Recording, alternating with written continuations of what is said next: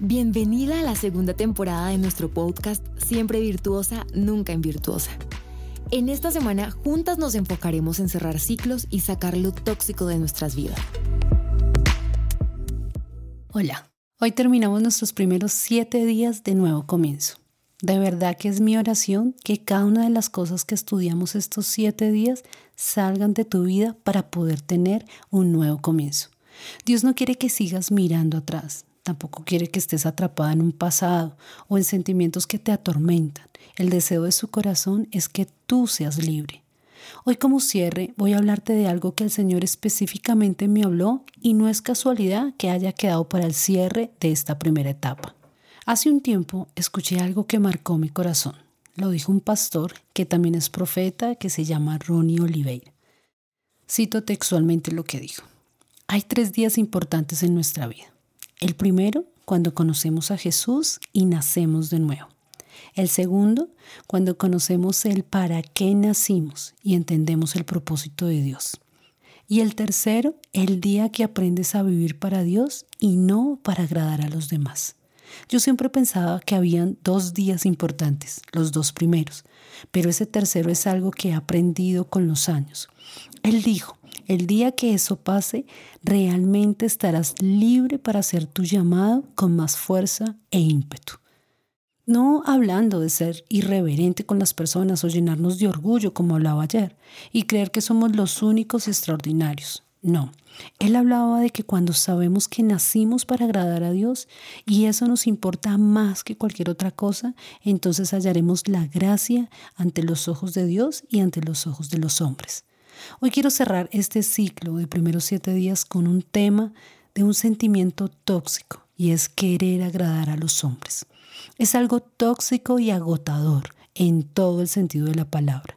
Y quiero unirlo a una mujer que en serio la embarró y se salió totalmente del propósito de Dios y trajo consecuencias funestas a su vida. En el pueblo de Israel había un arca que representaba la presencia de Dios. Esta arca había sido llevada a un pueblo enemigo en una de las guerras que ellos habían tenido. Después de mucho y consecuencias funestas para aquellos que se atrevieron a tomar algo tan sagrado, la devolvieron a un pueblo cercano. En ese momento David estaba subiendo al trono y él quiso traer el arca a Jerusalén. Primero tuvo un intento fallido, pero en el segundo él se aseguró de cumplir con todos los requisitos y comenzó a hacer una fiesta.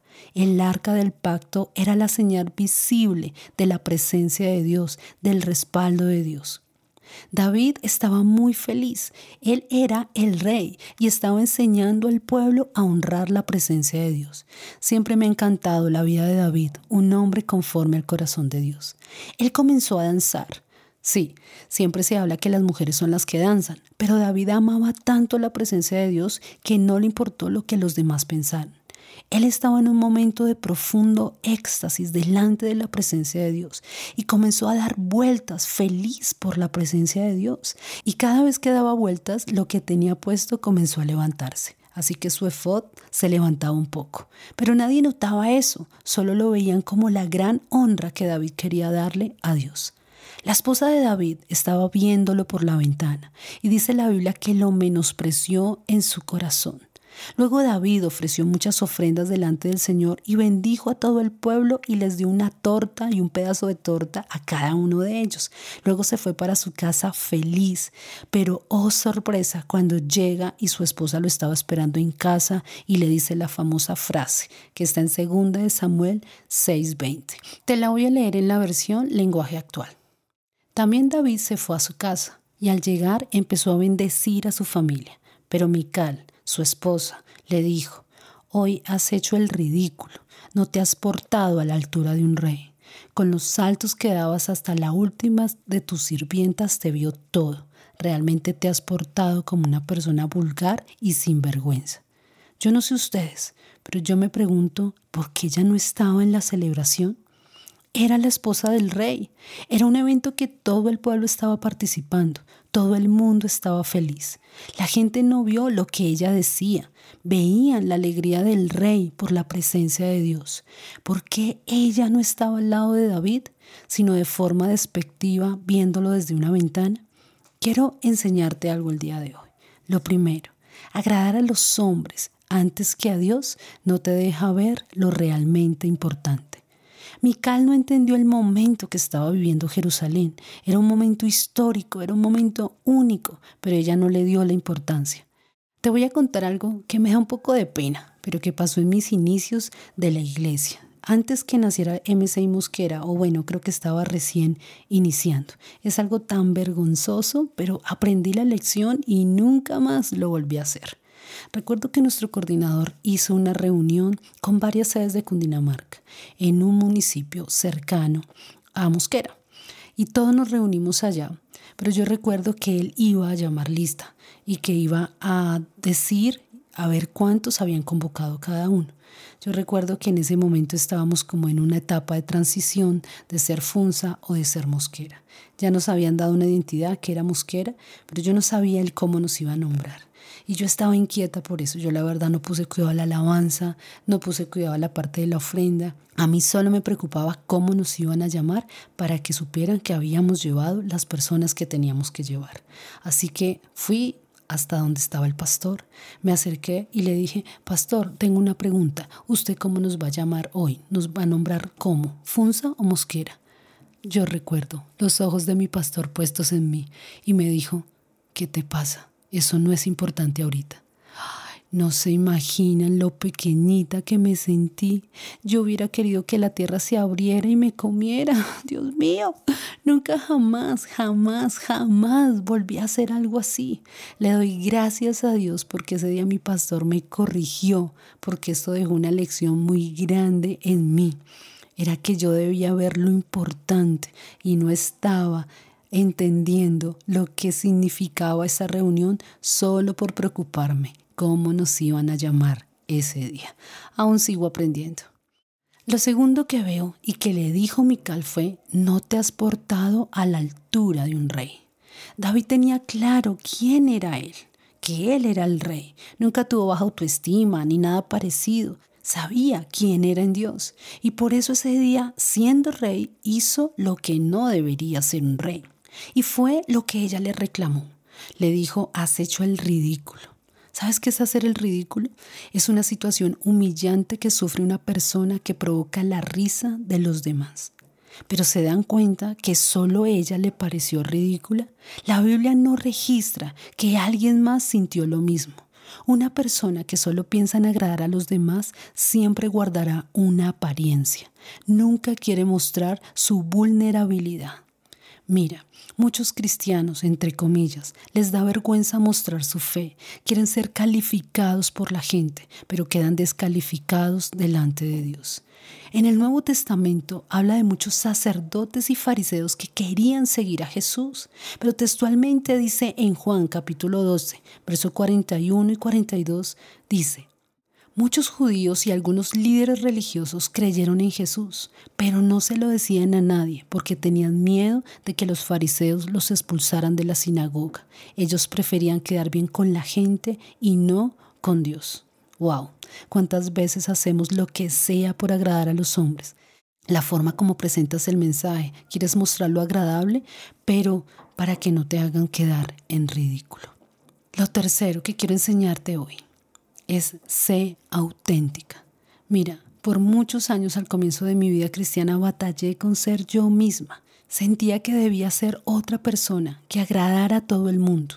Y déjame decirte que esto es agotador y es imposible. Al comienzo de mi pastorado era una bebé.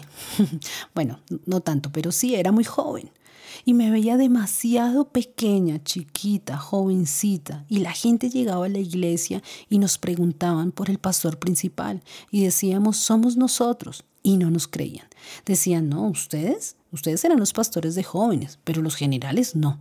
Así que mi forma de vestir al comienzo era muy chistosa. Me vestía de forma que me viera mayor. Me da tanta risa acordarme de esto, la verdad. Ay, en serio, era frustrante. Hasta que un día el Señor me dijo, ¿y quién te dijo a ti que la autoridad te la da la edad? La autoridad te la da la unción que yo he depositado en ti. Tú predica, que yo me encargo del resto. ¿Qué quiero enseñarte con esto? Sé tú, no imites a nadie. Me encanta lo que David le respondió. Eso está en el verso 21 de 2 de Samuel 6. Y David le contestó, si dancé, lo hice para agradar a Dios. Y recuerda que fue Dios quien rechazó a tu padre y a tu familia. Además, fue Dios mismo quien me eligió como rey de su pueblo. Y si a ti te parece que me rebajo, pues seguiré rebajándome. Pero aún así, esas sirvientas que dices comprenderán lo que yo hago y me honrarán. Y Dios castigó a Mical, por eso ella nunca tuvo hijos. Qué triste que Mical, por guardar las apariencias, perdió todo. Hubiera pasado la historia al ser la esposa del rey. Quizás hubiera dado un hijo heredero al trono, pero no, su actitud, por esa actitud que ella tuvo, quedó estéril y nunca pudo tener hijos. Bueno, aquí quiero hacerte una aclaración. No significa que hago lo que quiera, porque no me importa el que dirán. No, hago lo que agrada al Señor y si lo agrado a Él, agradaré a los demás. Este es un día para que tú puedas hacer una evaluación a quién has buscado agradar en todos estos años que llevas.